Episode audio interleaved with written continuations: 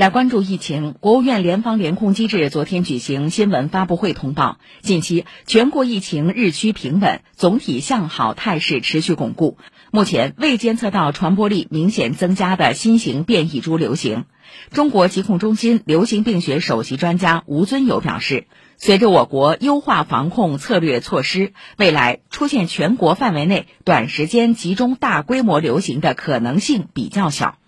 那么，我国刚刚经历了一次全国性的新冠病毒的感染流行，多数人呢已经康复了，那么还有部分人呢仍在康复之中。那么这个时段呢，应该说，在全国范围内，人群的免疫保护力是处在一个较高的这个时期，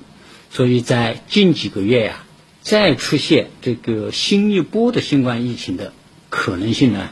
比较小，那么今后再出现类似于这次大规模的流行的可能性呢，应该说呢是比较小的。